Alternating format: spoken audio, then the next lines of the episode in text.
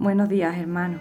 En esta mañana quería compartiros el devocional de hoy centrado en una palabra que es la palabra vivificar, que tiene como significado dar vida o hacer vivir. Los cristianos necesitamos la vida que viene de Dios.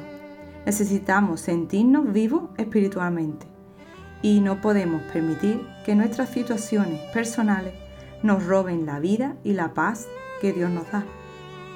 Necesitamos ir a la palabra de Dios para encontrar la fuerza, el consuelo, el amor y la vida que el, Señor tiene para nosotros.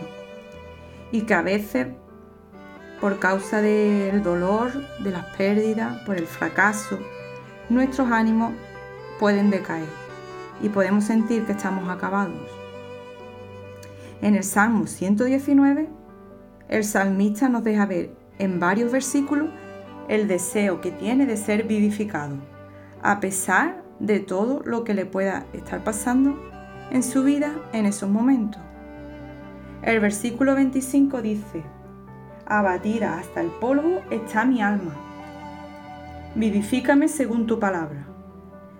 Con estas palabras se da cuenta que Dios y su palabra es el único recurso que tiene para salir de esa situación en la que se encuentra. En el 40 dice, puesto que he anhelado tus mandamientos, vivifícame en tu justicia. Aunque podamos tener circunstancias que consideremos que son injustas, Dios lo permite para que veamos su justicia obrar en nuestra vida. En el 88 dice, vivifícame conforme a tu misericordia y guardaré los testimonios de tu boca. Aquí está pidiendo el favor de Dios por su misericordia, pero sabe que necesita de la palabra y que es la que cambia y transforma su vida. En el 107,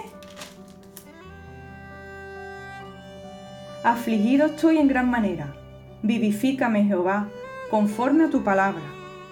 Sabe que Dios puede cambiar su estado de ánimo por el poder de su palabra. En el 154, defiende mi causa y redímeme vivifícame con tu palabra. Dios es el único que nos puede defender y traer la ayuda que necesitamos. Y por último, el 159. Mira, Jehová, que amo tus mandamientos, vivifícame conforme a tu misericordia. Dios avivará nuestros corazones cuando amamos sus mandamientos y los practicamos. Os quería animar en este día a recordar que Dios nos ha dado de su vida a través de su palabra, para que vayamos a ella y que podamos vivir en, en victoria y no en derrota, siendo fortalecidos y bendecidos por el poder que ella misma desprende sobre nuestras vidas. Dios te bendiga.